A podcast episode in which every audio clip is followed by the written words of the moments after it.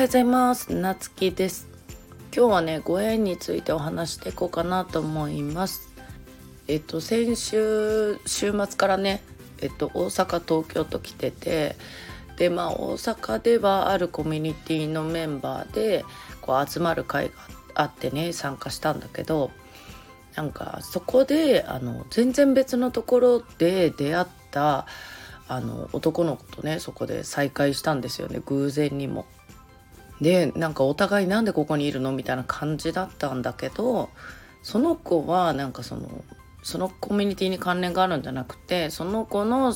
先輩がその誰かと知り合いでみたいな感じで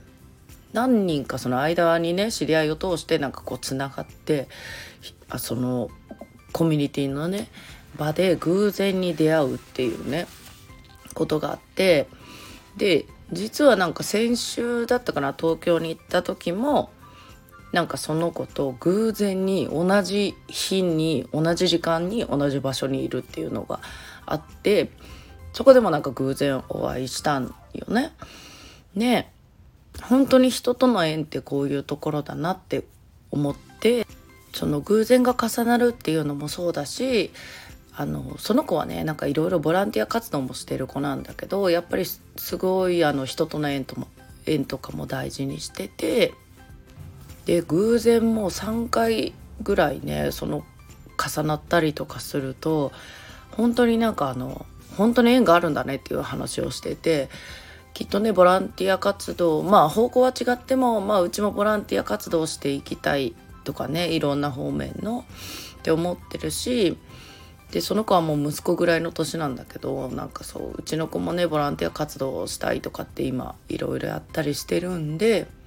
なんかそういうつながりってあるのかなみたいななんか3回ぐらい偶然に再会したことをねあの思うとこの子の縁はもう絶対切れないだろうなみたいな。でどっかに行ったらまたきっと会うだろうしなんかそうじゃなくてもねなんかこ